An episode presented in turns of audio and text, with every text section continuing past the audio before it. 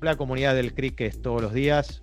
Hoy tenemos una oportunidad que para mí es de lujo, la oportunidad de presentar a una persona que yo admiro muchísimo, de una organización que no solo admiro, sino que respeto, entre otras cosas, por su gran tamaño y su gran vocación de servicio. Me estoy refiriendo primero a Cristina Miglio, Customer Experience Manager de IPF. IPF, una de las banderas de mi querida Argentina. Hola Cristina, bienvenida. Hola, ¿cómo estás Juan Pablo? Qué gusto realmente estar acá con todos ustedes y por supuesto compartir este espacio con vos. Bueno, en principio agradecerte tus palabras. Eh, la verdad es que para mí también es un placer compartir este espacio con vos y con, toda esta audiencia tan selecta y tan, tan, tan linda, tan profesional. Y verdaderamente poder este, tomar contacto y bueno, y charlar un poquito de cómo hacemos las cosas en IPF. Primero empezar, como vos bien me presentaste, eh, recordando que este, bueno, yo ocupo el cargo de liderazgo de Customer Experience en IPF. Eh, IPF es la compañía petrolera eh, más grande de Argentina, la bandera, y además de eso, realmente tiene más de la mitad del mercado de combustibles, de, lubricantes, de, bueno, de, todos los de, energía este, de nuestro país, Argentina. Así que la verdad, una compañía muy grande y hacer eh, experiencia del, cliente en una, empresa con tanta envergadura y con tantos negocios, con una distribución este, a lo largo y a lo ancho de la Argentina, que no es un país pequeño, eh, la verdad es que es todo un desafío, pero apasionados por hacerlo y realmente un gusto estar aquí para compartir con ustedes. Bueno, totalmente, obviamente conozco muy bien a, tu compañía y por eso decía de mi admiración y mm, bueno, no, no quiero yo por lo menos mediar más tiempo entre eh, tu dedicación, tu generosidad en compartir y dar testimonio y hacerlo entonces ya eh, abierto a nuestra, a nuestra comunidad. Te invito a compartir pantalla. Bueno, lo primero que me gustaría es este, recordarles, seguramente todos ustedes lo tienen bien presente, pero recordar eh, cuáles son en este momento las tendencias más importantes de nuestros clientes, de los clientes en términos generales, no solamente aquellos que consumen en las compañías energéticas. Eh, un primer tema importantísimo eh, que se profundizó muchísimo también con, después de la pandemia este, es la personalización, la búsqueda de la personalización por parte de los clientes, que evidentemente demandan eso. Es un desafío muy grande, como les decía, especialmente para las empresas de gran envergadura, porque personalizar eh, en una masa de clientes tan importante tiene sus cuestiones y sus desafíos. Lo vamos a ver, se los voy a contar cómo lo hacemos en IPF. Coherencia. Coherencia, cuando hablamos de coherencia, estamos hablando de valores, del respeto por los valores. Acuérdense del tema de justamente la política de la, cancelación, la cultura de la cancelación, donde hay determinadas cosas que hoy los clientes ya directamente a las compañías no se las aceptan y las penalizan por esto. Y cuando hablamos de fidelización, de fidelizar clientes, de volver, de tener la posibilidad de no solamente una recurrencia de compra, sino también una fidelización a largo plazo para sostener los negocios de la compañía, que de eso se trata, justamente mejorar la experiencia del cliente, bueno, los valores son muy importantes para nuestros clientes en, esa, en ese mantenimiento de la fidelización a lo largo del tiempo. Y el tercero, que para mí es súper importante también, es el de la cercanía. Eh, la cercanía en todo sentido, ¿no? Este, primero, eh, bueno, sabemos que este, por las encuestas Dos de cada tres consumidores confían en las reseñas de Google, y en las reseñas de los otros, de otros grandes buscadores. Eh, y, justamente este, el 51% eh, de, los, de los clientes lo que buscan y de los que buscan justamente este, en, las distintas plataformas, eh, buscan negocios cerca de mí o, este, o productos cerca de mí. Con lo cual, este tema de la cercanía también se hace muy importante.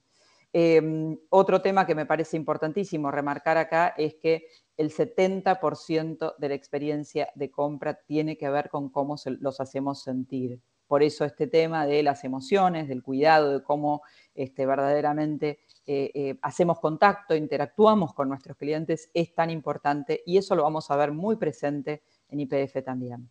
Bueno, pasemos entonces a, refrescar simplemente nuevamente ¿no? este, cómo cómo vemos o qué, entendemos en IPF por experiencia del cliente. Para nosotros, sin duda, es el recuerdo que generamos en cada interacción con nuestros clientes, en cada interacción de los clientes con nuestra marca y en función de eso la emoción que le queda, positiva o negativa, que genera esa fidelización o no y esa eh, sostenibilidad de los negocios o no.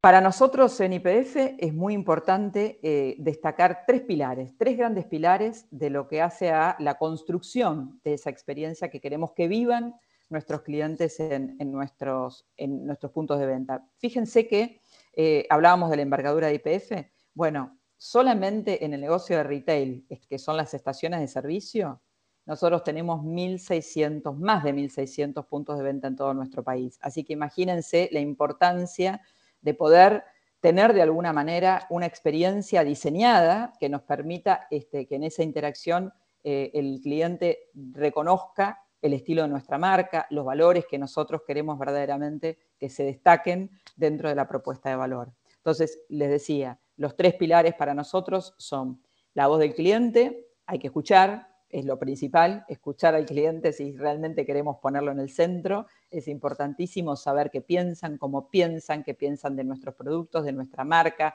de nuestro modo de atención, de nuestros lugares, de nuestra imagen, de nuestra infraestructura.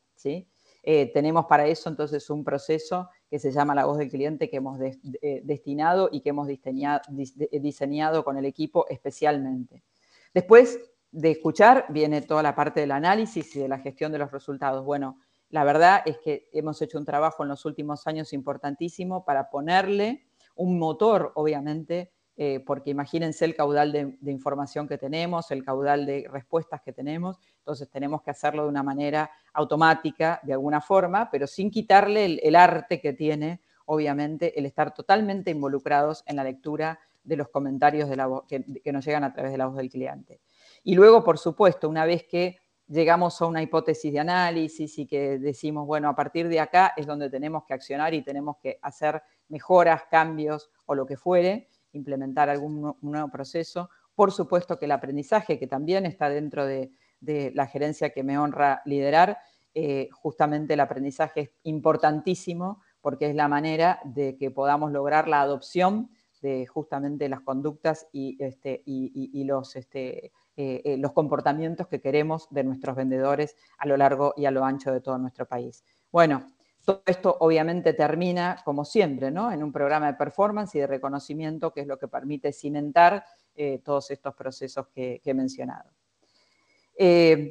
decíamos que clientes son muchísimos y que realmente, ¿cómo hacemos entonces para personalizar esa experiencia? Bueno, lo primero este, que hacemos nosotros en IPF, y me imagino que muchos de ustedes también lo tendrán, lo harán de la misma manera, es generar los arquetipos de clientes para poder hacer esa segmentación. Arquetipos que para nosotros es importante eh, eh, construirlos a partir de los hábitos de consumo. Nos importa muchísimo justamente en qué ocasión de compra se encuentra el cliente que llega a nuestro punto de venta, a nuestra estación de servicio les diría que nosotros hacemos arquetipos de cliente por punto de venta, aunque les parezca mentira y aunque les parezca increíble que se pueda hacer para tanta cantidad de estaciones de servicio. Por supuesto que estamos hablando de que este, en principio identificamos algunos tipos o arquetipos este, este, estándar, digamos, eh, y a partir de ahí trabajamos con las dotaciones en cada estación, porque ¿quién mejor que el que trabaja con el cliente, el que está todo el día interactuando con, con un cliente, para poder decir, tengo este arquetipo, no tengo este arquetipo, estos son los arquetipos que identifican a los clientes de, nuestra, de nuestro sitio, de nuestro punto de venta. Entonces, lo trabajamos con ellos, también es importantísimo porque uno de los aspectos fundamentales de la experiencia del cliente es trabajar con la experiencia del empleado. ¿sí? Si no sentimos en en, nuestra propia piel y en nuestra propia carne eh, los valores de la marca, difícilmente, yo diría, es imposible que los podamos transmitir. Por eso entonces es que trabajar con ellos, hacerlos partícipes, es parte de eh, justamente de este, de este esfuerzo motivacional y de este esfuerzo por cambiar también la cultura interna de la compañía, no solamente respecto a la escucha del cliente, sino también a la experiencia que vive el empleado dentro de la compañía. Entonces, generamos esos arquetipos y a partir de esos arquetipos construimos el Customer Journey, es decir, bueno, cuáles son los puntos de interacción que tenemos con los clientes en nuestros puntos de venta. Y a partir de ahí, entonces, ir viendo cuáles son los puntos de dolor, en dónde estamos bien, en dónde no estamos bien, en función del arquetipo, qué tipo, digamos, cuáles son las interacciones que va a tener, es decir, hay algunos, por ejemplo, arquetipos que puede ser que no entren a nuestras tiendas de conveniencia o que sí utilicen habitualmente nuestras tiendas de conveniencia eh, eh, eh, y entonces en ese sentido ahí habrá un punto de interacción sumamente importante, relevante y tenemos que medir cómo es esa experiencia en esa situación. ¿no? Y bueno, y todo esto obviamente alimentado por, como les decía, la voz del cliente que nos permite a través de diferentes indicadores que ahora les voy a pasar a contar un poquito más de detalle, qué nos dicen los clientes y qué dicen de nuestros servicios, de nuestros productos, de nuestros, de nuestros lugares de atención. Esto es simplemente una muestra de cómo construimos entonces el Customer Journey, donde en definitiva ustedes ven que en función de cada uno de los arquetipos nosotros también marcamos cuáles podrían ser las ofertas que les podríamos llegar a hacer, ¿no? O sea, por ejemplo, si hay un, arquetipo este, que es justamente este, el, el cowork, el que, viene a nuestras tiendas y por ahí permanece durante ciertas horas porque o trabaja o estudia o se conecta, este, de alguna manera por un tiempo. Y bueno, hay algunos, servicios o algunos productos que va a estar más proclive a consumir y entonces nos marcamos dentro de este journey. ¿sí? La voz del cliente, como les decía, es un conjunto, un ecosistema que hemos creado eh, de diferentes indicadores. Por supuesto, obviamente, partiendo esencialmente del NPS, eh, que como ustedes saben es la medida de recomendación, es esa pregunta de qué tan probable sería que, recomiendes a un familiar amigo, en nuestro caso, una estación de servicio. Em, bueno, eh, este indicador para nosotros es esencial porque como, para todo el mundo, primero, es sencillo, es fácilmente este, comparable, es fácil comparar eh, distintas industrias, distintas este, eh, actividades este, y por lo menos eh, tener una, medida, digamos, de comparación estándar. pero para nosotros hemos, hemos este, identificado algunas debilidades o algunas características, no necesariamente son debilidades, pero sí características que tenemos que tener en cuenta en el NPS. ¿Y cuáles son ellas? Y bueno, son que nosotros en realidad trabajamos con la base de los clientes fidelizados, Ah, tenemos un programa en IPF que se llama Serviclub, que es este, el, programa de fidelización de nuestros clientes. Entonces, esos clientes ya son fieles de alguna forma a nuestra marca. Ese es un primer, digamos, un primer tema que tenemos que este, considerar. Eh, el segundo tema que tenemos que considerar es que en realidad, bueno, no estamos encuestando justamente a todo el mercado. Entonces, cuando eh, definimos este, este, indicador, dijimos, es súper importante, lo vamos a seguir, nos interesa, pero no nos podemos quedar solamente con la NPS. Y ahí es donde salimos a buscar otro, y la verdad es que otros indicadores, como ustedes ven acá, y la verdad es que estamos muy o relativamente satisfechos ¿sí? de lo que hemos podido crear. El segundo indicador, entonces, a través del cual escuchamos a nuestros clientes es Google. El indicador de Google, este, el buscador, donde la gente espontáneamente deja su reseña. Y esto es lo que nos gusta, justamente como contraposición al NPS. Primero, no nosotros no se lo enviamos, no les enviamos un mail para preguntarles cómo fue nuestra atención o un WhatsApp o lo que fuera, sino que en realidad espontáneamente eh, nuestros clientes pueden dejar, nuestros clientes o el que pasa por una estación, inclusive algún cliente ocasional, puede dejar una, reseña este, en, Google. Entonces, nos interesa por eso, este, es mucho más abierto, y por otra parte, eh, nos permite a nosotros eh, gestionar la experiencia del cliente. Así es como lo estamos tomando nosotros al indicador Google. Es nuestra herramienta de gestión. ¿Por qué digo esto? Y digo porque en realidad en cada punto de venta eh, hay un manejo este, de, toda la información, de los comentarios que llegan, una visualización directa, una respuesta inmediata. En general, lo que, lo que se hace es este, eh, asignar una persona, una figura, muchas veces es hasta el dueño de la estación de servicio. Les agrego un dato más. Nosotros tenemos esta red que les decía de 1.600 estaciones. El 10% es propiedad de la compañía, de la, de la petrolera. El resto, la gran mayoría, 90%, tienen propietarios que son este, firmas, diferentes firmas autónomas, terceros eh, a IPF. ¿no? Entonces, eh, bueno, ellos pueden entonces justamente manejar esta información y por eso también es lindísimo este indicador Google, nos, parece sumamente importante. Em, eh, algunos conocerán, o no sé, cuántos de ustedes conocerán que este, tenemos una app, que es una app que además de medio de pago, permite dejar eh, una reseña de satisfacción al final de la transacción, donde de alguna manera también podemos ahí tener una medida eh, y tener algunos comentarios sobre lo que ocurrió en esa interacción con la compañía. Quejas y reclamos es un proceso que, bueno, que lo tenemos, que, lo hemos trabajado muchísimo eh, para justamente poder dar una respuesta oportuna, una respuesta informada, una respuesta que satisfaga a nuestros clientes, que esté a la altura. Eh, no son procesos fáciles, son desafíos muy grandes porque justamente con el caudal de información, nuevamente digo, este, eh, no es fácil llegar eh, en, tiempo y forma ¿no? a responder todos los reclamos, pero la verdad eh, venimos trabajando muy, pero muy bien y estamos muy contentos de esto.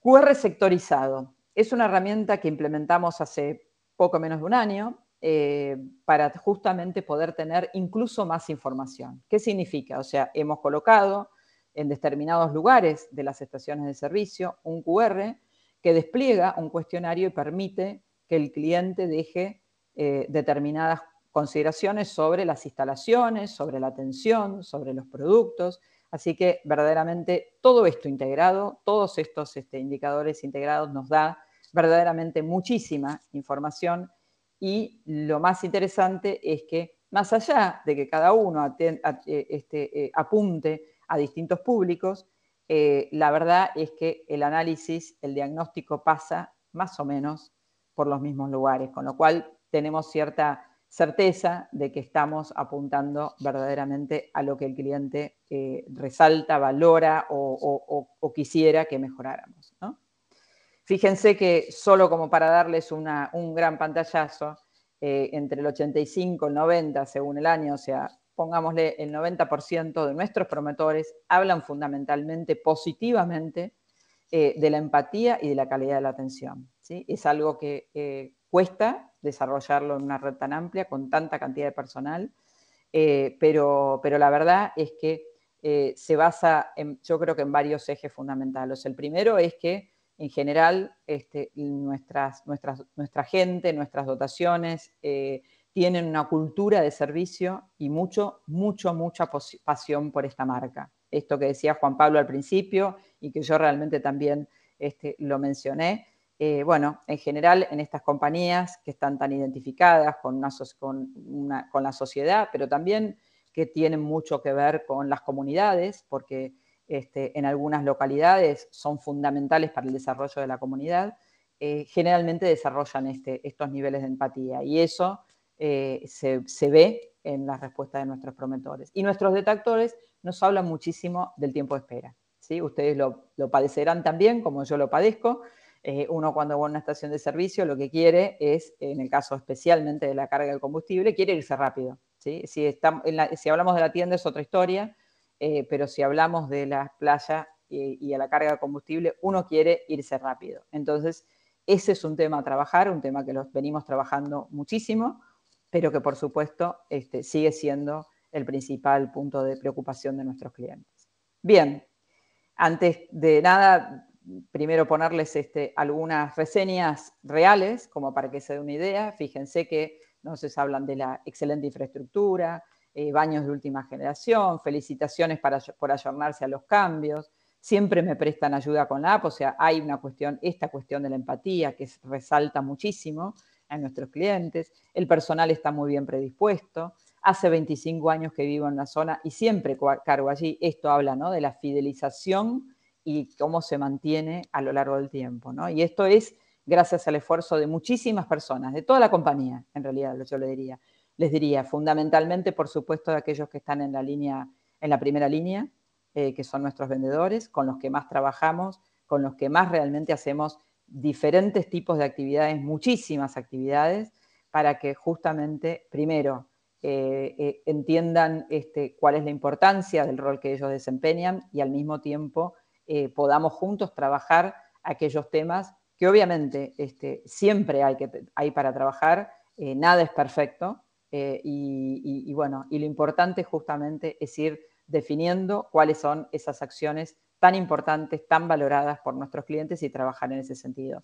Fíjense que abajo están algunos de los comentarios principales este, de mejora y tienen mucho que ver entonces con eh, el tiempo de mora. Muchísima demora, una locura que te, hacen esperar. Es común que tarde mucho en atender. Eso generalmente es lo que nosotros leemos. Eh, tenemos un, motor de lectura, por supuesto, este, y, ese motor de, lectura nos permite, a partir de unas tipificaciones, obviamente estándares que, que nosotros hemos construido con el equipo, de, bueno, definir, eh, eh, eh, ir agrupando los comentarios. Y después, una vez que los comentarios están agrupando, agrupados, se hace, por supuesto, un filtro. Este, en los casos siempre hay algunos casos que no son fácilmente este, agrupables y entonces, bueno, se termina haciendo artesanalmente eso. Una vez que tenemos eso, entonces, como les decía, llegamos a una hipótesis de trabajo, definimos cuáles son los ejes fundamentales en los que tenemos que este, eh, ponernos a trabajar y cuando el diagnóstico, el análisis está terminado, eh, entonces nos ponemos todos a, definir cuáles son las acciones de mejora, las trabajamos, trabajamos en distintas células de proyectos justamente para trabajar esas mejoras y después con el equipo de despliegue y el equipo de aprendizaje le hacemos el rolado en toda, toda nuestra red y después otra vez empieza el ciclo, obviamente, de medición y de retroalimentación para seguir este, mejorando en forma continua. Esto, es así, ustedes lo saben tanto como yo, es un proceso de mejora continua, siempre hay que estar muy atentos a la voz del cliente y como me gusta siempre terminar o muchas veces terminar eh, las charlas eh, con, esta, con esta frase tan hermosa de Maya, eh, la gente olvidará lo que dijiste, lo que hiciste, pero nunca lo que les hiciste sentir. Para nosotros en IPF, esto realmente es un mantra, esto verdaderamente nos inspira, esta frase nos inspira y verdaderamente este, todos los días trabajamos para mejorar esa interacción con nuestros clientes, para hacerlos sentir bien, para que se sientan como en su propia casa, vuelvan, nos recomienden y tengamos de esta manera eh, negocios sustentables en el tiempo como lo hemos tenido porque eh, este año hemos cumplido como compañía 100 años, los primeros 100, y pretendemos cumplir muchos, muchos más cientos de años. Muchísimas gracias a todos. Obviamente iba a ser una presentación de, que iba a inspirar, que inspira. Lo que no era tan obvio, y creo para la audiencia, sobre todo los que están fuera de Argentina, que se encontraban con una organización que por grande, vos aclaraste además valores o tamaño, y por el rubro, que fuera una organización que estuviera tan dispuesta y tan enfocada en el cliente, ¿no? A veces es como que hay rubros de los que se espera un poco menos y sobre todo los tamaños también hacen que para nuestra audiencia pueda sentir que esas organizaciones no estén tan a la altura. Sin embargo, obviamente mostraste y demostraste que sí están a la altura. Yo me quedé enganchado con el tamaño y, tengo algunas preguntas para hacerte, empezando por agradecer la generosidad del testimonio, contar no solo lo verde, sino lo rojo en ese último slide, eh, obviamente no, es, no lo hace cualquiera y, tiene mucho que ver con esta, con esta modestia y esta generosidad, así que lo, agradezco doble. Eh, te hago entonces, si, te puedo robar unos minutitos más, en honor a, que puede ser que tengan las mismas dudas también nuestra audiencia, habiéndote ya eh, escuchado, y que digo en torno a este, a este tamaño. Entonces, cuando, cuando vos arrancabas la presentación y hablabas de lo importante que es la personalización, que, estoy convencido que es muy importante y no siempre se la ve tan asociada al proceso de mejora de la experiencia, en una organización tan grande, ¿cómo han sido esos primeros pasos? O sea, y, ya no lo pregunto solo desde IPF, sino quizás también sirva como una especie de recomendación hacia nuestra audiencia, ¿no? ¿Por dónde empezar si uno se propone personalizar? Es una excelente pregunta porque verdaderamente ese es el gran desafío, ¿no? Cuando las empresas de mucha envergadura este, como esta, que tiene un alcance como tiene IPF, no hay ninguna duda que, este, es fundamental eh, pensar cómo podemos este, personalizar la experiencia. Y en realidad lo primero, o sea, lo primero que puede ser muy obvio hoy, pero que al principio realmente no nos parecía tan obvio como equipo, es eh, que, bueno, nunca vamos a personalizar por cada individuo. O sea, no va a ser, eh, por supuesto, a, Juan Pablo o a Cristina a quien nos estamos dirigiendo, sino que nos estamos dirigiendo a un grupo común de individuos, ¿sí? que justamente forman parte de esos arquetipos, ¿no? de ese arquetipo, que puede ser un, arquetipo, donde entren este, muchísimos, por supuesto, individuos eh, que, lo representan, ¿no? que mejor lo representan. Entonces, esa, esa creación este, de los arquetipos es el puntapié inicial, sin ninguna duda. ¿sí? Y la verdad es que, bueno, también obviamente surge inmediatamente esa discusión de, bueno, cuántos arquetipos debería tener, si son muchos, si son pocos, si, bueno. La verdad es que nosotros llegamos a la conclusión también por experiencia, o sea, todo esto no lo estamos diciendo este, a nivel conceptual, sino a nivel verdaderamente experiencia, ¿no? Lo que nos pasó a nosotros. Em, lo que nos pasó es que este, nos dimos cuenta que tenían que ser no más de cinco, entre, entre cinco y seis como mucho, ¿sí? Eh, y que la verdad es que lo importante era que, como siempre, ¿no? que englobara a la mayoría de, la población de nuestras estaciones. Y creo que lo logramos bien, ¿sí? Primero pensamos con este desafío de, bueno, como lo vamos a hacer por estación, era muy ambicioso, ¿sí? 1.600 eh, y pico. Mm, bueno, ¿tendremos eh, 3.000 y 5.000 arquetipos? No, la verdad es que lo que nos sorprendió también la experimentación es, no, hay un montón de arquetipos que se repiten, ¿sí? Y hay otros que pueden ser los que, algún otro distinto, que también se termina repitiendo, pero que no son por ahí los que imaginabas en un momento. Entonces, primero, fundamental la segmentación de los clientes, ¿sí? Y, la, y, eso, y construcción de arquetipos. Es la única manera de poder trabajar en un modelo de personalización que, que justamente permita representar los grupos de interés sin volvernos locos y este, llegar a nada, ¿no? Obviamente, porque así y que, eso que, sea sistematizable en la realidad, digamos. Exactamente. que no quede en, la, en, el título, digamos. Exacto. Recién, recién sigo con, el, con mi afectación respecto del tamaño, la volumetría, y, en otra de tus eh, slides hablabas de un ciclo donde la culminación era con el aprendizaje, o es con el aprendizaje. Este aprendizaje entendiéndolo, imagino, como distribuido, o sea, no solo en el equipo, sino para la, con la organización. Entonces, ahí te pregunto alguna referencia, algún, de vuelta, un tip de cómo lograr esa evangelización interna, si es un término que se permite en este caso, y que genere efecto en por lo menos un gran porcentaje de semejante organización. Bueno, nosotros la tenemos ahí, en esa la tenemos fácil. Mira, tengo una buena noticia, porque a pesar de, lo desafiante que es esta, esta, compañía, con todo lo que esto implica, eh, esta parte es fácil, porque justamente, y yo lo recomiendo, lo recomiendo enfáticamente, este, en esta área, lo mencioné, se encuentra también el área de aprendizaje, con lo cual somos compañeros, ¿sí? Somos, es parte de nuestra estructura, es parte de lo que espera la organización que nosotros entreguemos también, ¿no? Entonces, eh, trabajando el equipo de diseño de experiencia junto con el equipo de aprendizaje es como naturalmente se da esto.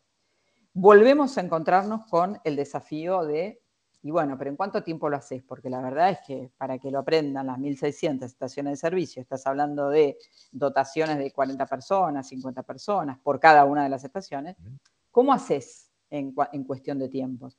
Eh, ahí nosotros la verdad es que hemos, y un poco lo veníamos haciendo muchísimo, pero hemos acelerado un montón, eh, los, años de pandemia para esto han, ayudado, este ha sido un aspecto positivo justamente, a la digitalización de los procesos de aprendizaje. Y con esto estoy diciendo que hoy nosotros tenemos, bueno, iClass, eh, una modalidad que se llama iClass, que obviamente es, es algo que es un entorno grabado, que lo podemos disponibilizar a todas, a, todas las audiencias en cualquier momento, o sea, queda grabado y entonces lo puede ver cualquiera en cualquier momento. Eh, tenemos también, por supuesto, la posibilidad entonces de hacer train the trainers, sí, obviamente, para poder este, llegar a, más, eh, tener un alcance mayor.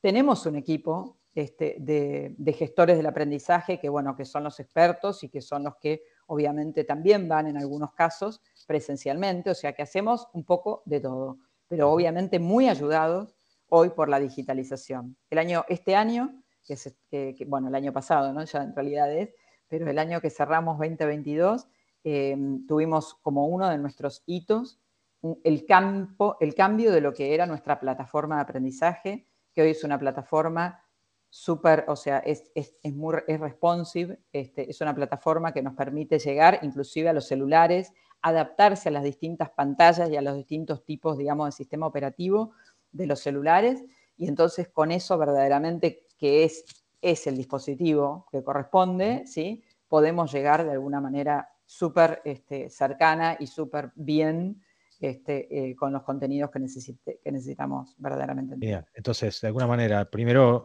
la buena noticia decías de, que estén tan integrados y tan colaborativamente eh, acompañados por el área de aprendizaje, al punto de que están dentro de la misma organización, y después, por lo que comentabas último, mucho apoyo tecnológico o mucha muy buena eh, acompañamiento de lo tecnológico, que obviamente también era una buena noticia y por ahí seguro venía la sonrisa. Y tercera y última consulta para ahora sí, en serio, liberarte y agradecerte eh, por la generosidad. Eh, y, de vuelta, por última vez, afectado por la volumetría y por el tamaño de la organización. Cuando mostrabas eh, esta voz del cliente, esta, esta, bueno, interesante capacidad con distintas fuentes de obtener todos estos insights, ¿cómo recomendás, cómo, cómo llevan adelante la, la la democratización de esa información, o sea, cómo, cómo comparten en una organización tan grande eh, parte o toda esta información. Es un muy buen punto, es excelente ese punto porque obviamente, eh, entre otras cosas, y esto es fundamental, hay que garantizar la confidencialidad de la información, ¿no? O sea, nosotros no podemos compartirle, supongamos, a todos los operadores, así lo llamamos, o sea, los dueños de estaciones, a todos ellos, la información de los demás, ¿sí? Entonces, a cada uno le tiene que llegar la información que corresponde, ¿sí? Después, por supuesto, que a nuestros comerciales le tiene que llegar la información de, sus puntos de venta y bueno, y así sucesivamente. También eh, fue un desafío inicialmente eh, porque no teníamos los medios para la, plataforma construida eh, con estos niveles de seguridad de la información. Esto es algo que hemos construido en, un, un, año y medio más o menos. Ese fue el plazo este, que nos llevó a construirlo. Pero desde un principio lo que hicimos fue reuniones ad hoc, virtuales, presenciales, especialmente presenciales. Tenemos dentro del equipo de experiencia focals que son regionales, o sea, con alguna lógica este, específica, focals para determinado grupo de estaciones. Entonces, ellos se reúnen eh, eh, eh, y no solamente comparten, sino que también analizan y trabajan la información en cada uno, entonces, para, cada uno de ellos. Este, y, así empezamos, ¿no? empezamos con eso solamente. Después empezamos internamente, seguimos, siguiente paso fue compartirlo con nuestra gente interna, o sea, nuestra gente de negocio, los, los, comerciales, los jefes de venta, los gerentes y demás. Y bueno, y hoy este, ya estamos en el nivel de justamente poder democratizar totalmente en el sentido de que, eh, bueno, cada uno puede recibir lo suyo en esta plataforma, puede acceder a lo suyo en esta plataforma que nos permitió mantener la, confidencialidad. Hacemos muchísimo nosotros también este, em, eh, eh, concientización, trabajamos muchísimo con todos en la organización, pero muy especialmente, muy especialmente eh, con nuestros puntos de venta, ¿sí? con las dotaciones, con los jefes de las dotaciones, con todos los cuadros, digamos, jerárquicos dentro de las estaciones.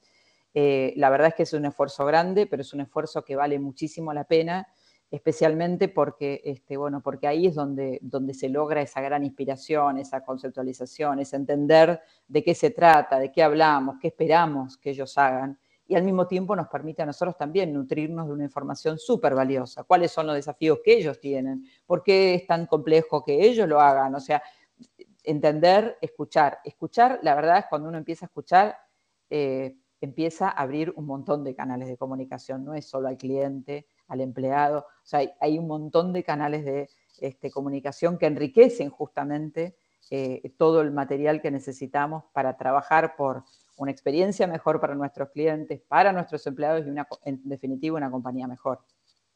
Totalmente. Bueno, nutridos y enriquecidos quedamos nosotros, quedamos como, como audiencia y agradecidos además en serio por, por compartir, por, por hacerlo tan, con tanta generosidad, insisto con esa palabra, porque tiene mucho que ver con este perfil que yo llamo de practicante, o sea, aquel que está verdaderamente en la línea de, de fuego y en este caso con todo un equipo de trabajo, con toda una organización y con tan multinivel como es eh, obviamente IPF por, por, su, por su entorno y por su casuística y encima por su cobertura geográfica. Así que Cristina, gracias por, por, este, por este tiempo, por este compartir y bueno, queda nuestra audiencia a tu disposición, por supuesto. Muchísimas gracias a vos y a ustedes también. Un placer realmente haber estado con ustedes.